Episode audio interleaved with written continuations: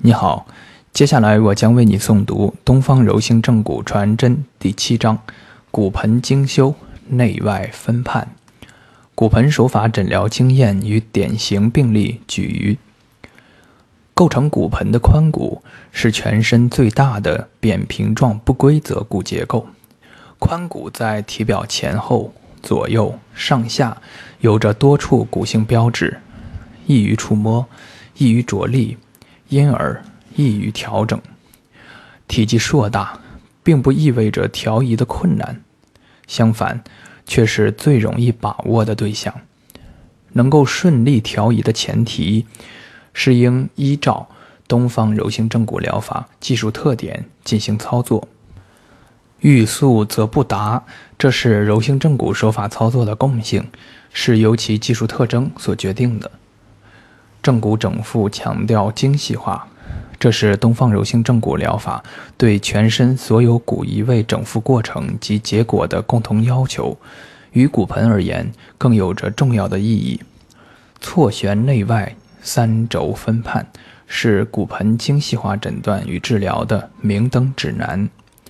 东方柔性正骨疗法口诀云：下利由来，盆翘处。力上游去，情助舞。骨盆是全身运动结构的枢纽，骨盆与其上下骨结构之间均存在着直接的刚性的力学关系。上下、前后、左右的肌肉等软组织，更直接影响着骨盆的力学状态。故，诊疗骨盆悬移综合征，不能不顾及骨盆上下筋骨结构的力学状态。骨盆向上一根柱，直通枕环枢，通到头颅骨。盆动，柱上焉有不动？骨盆下面两根柱，深扎足底，桩摇盆岂能安？前后拉扯，左右牵挂，盆安能稳？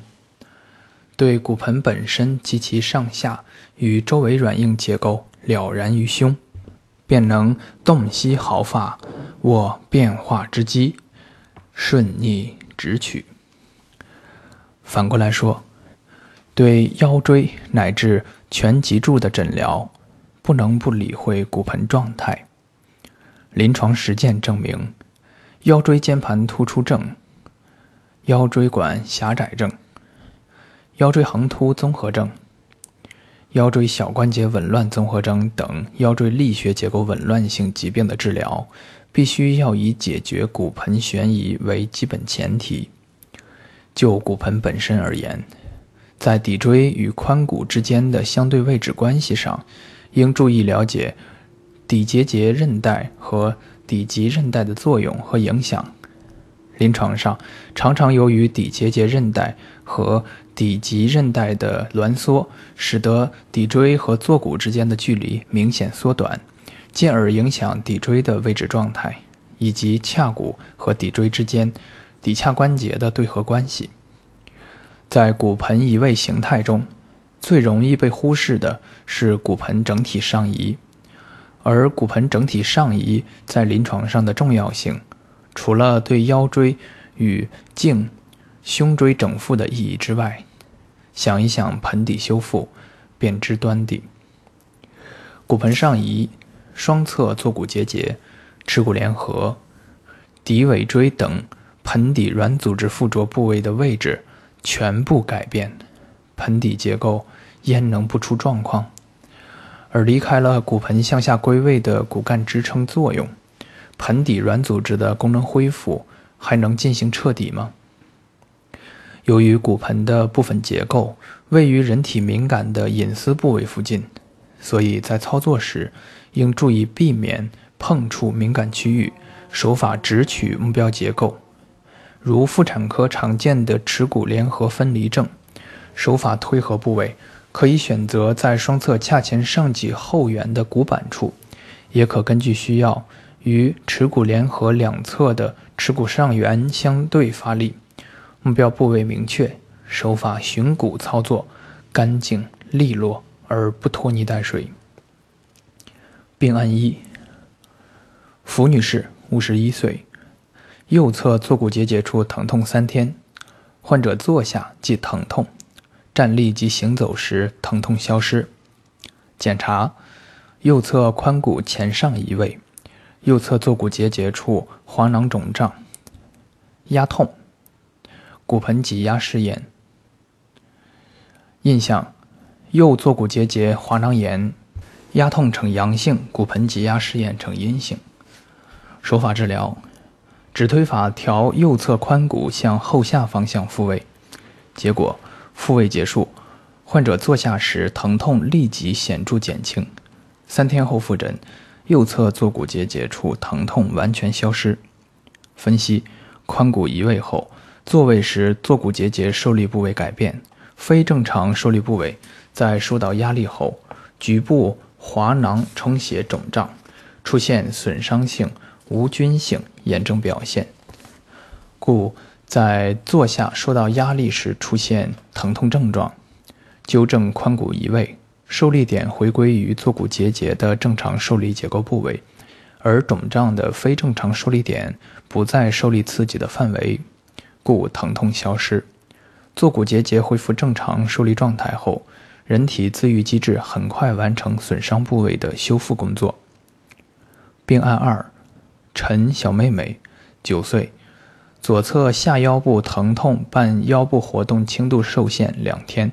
两天前在游乐场玩耍嬉戏后，回家即开始出现症状，向前弯腰时腰痛明显。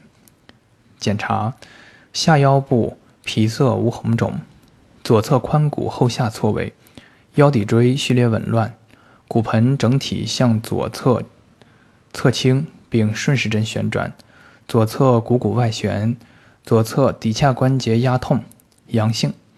骨盆挤压试验阳性，四字试验阳性，直腿抬高试验阴性。印象：骨盆悬移综合征，左骶髂关节错缝。手法治疗：指推法推左侧髂骨复位，端盆法纠正骨盆整体悬移，指推法纠正左股骨旋转移位，调整腰骶椎序列及腰曲。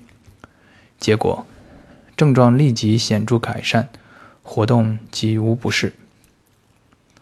分析：骶髂关节部位疼痛，局部压痛阳性，骶髂关节试验阳性，表明骶髂关节发生线性移位，骶髂韧带损伤。直腿抬高试验排除坐骨神经损伤。触诊结果支持试验检查结论。在纠正骨盆及腰部力学结构异常后，骶髂及腰部软组织异常张力解除，患者症状立即改善，以致活动及无不适，说明损伤程度尚属轻浅。病案三：Mario，女，四十五岁，右髂脊下至右大腿后侧酸痛反复两年半，加重一周，右侧腰部时有酸痛。久坐或向前弯腰时，症状加重。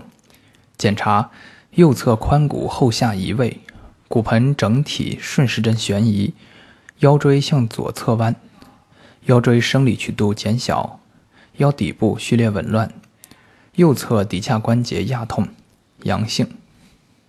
腰椎第三椎体右侧横突肩部轻度肿胀并压痛，呈阳性。骨盆挤压试验、四字试验及直腿抬高试验均为阴性。印象：骨盆悬移综合征、右侧臀上皮神经损伤综合征、腰三横突综合征。手法治疗：指推法纠正右侧髋骨错位及骨盆整体悬移；指推法及掌压法纠正腰椎旋转及侧弯，适当增大腰曲。抻法松解第三腰椎第三椎体右侧横突肩部肿胀的软组织及右侧髂脊下缘挛缩的软组织团块。结果，手法治疗完毕，症状立即显著改善。继续治疗八次，一个疗程，诸症悉退。分析：筋骨力学结构异常所导致的结构不相应，在体征上可直接表现为骨结构位置异常及相关软组织张力过大。本例症状范围涵盖腰、臀及大腿后侧，涉及腰椎、骨盆等骨结构，以及腰方肌、腰臀部筋膜等软组织与腰部神经丛，体现出骨与骨、骨与软组织。骨与神经诸筋骨结构间的密切关系，一损俱损。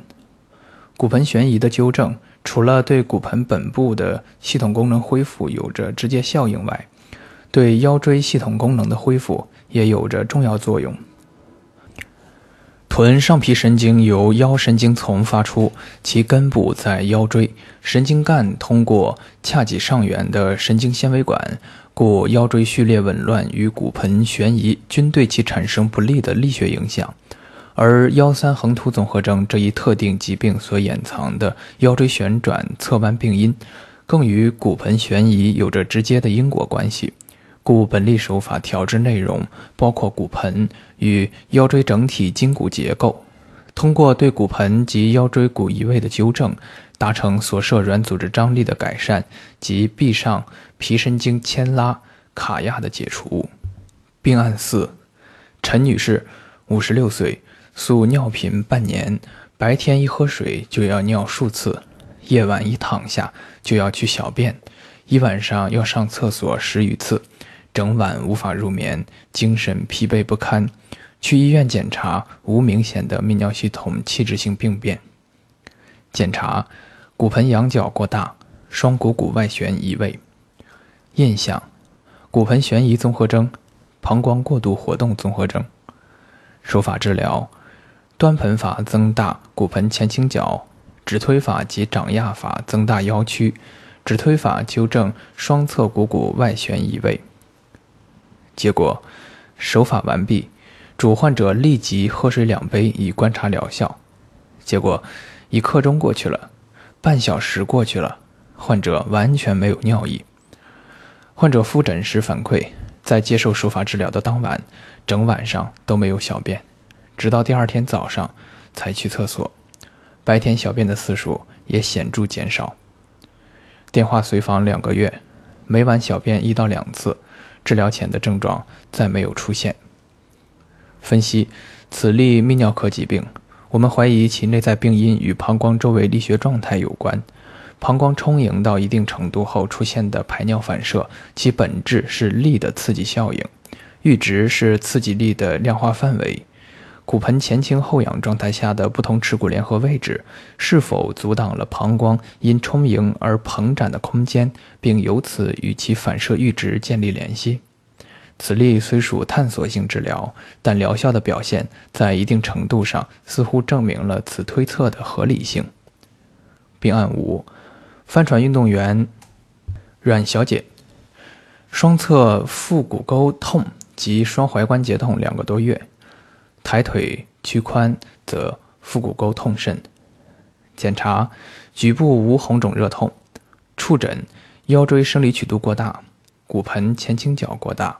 双足扁平，X 线片显示髋关节及踝关节无明显骨质病变。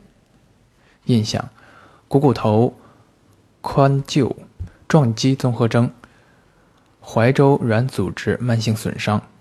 手法治疗：指推法纠正骨盆悬移及过大的腰曲，稍调高足弓。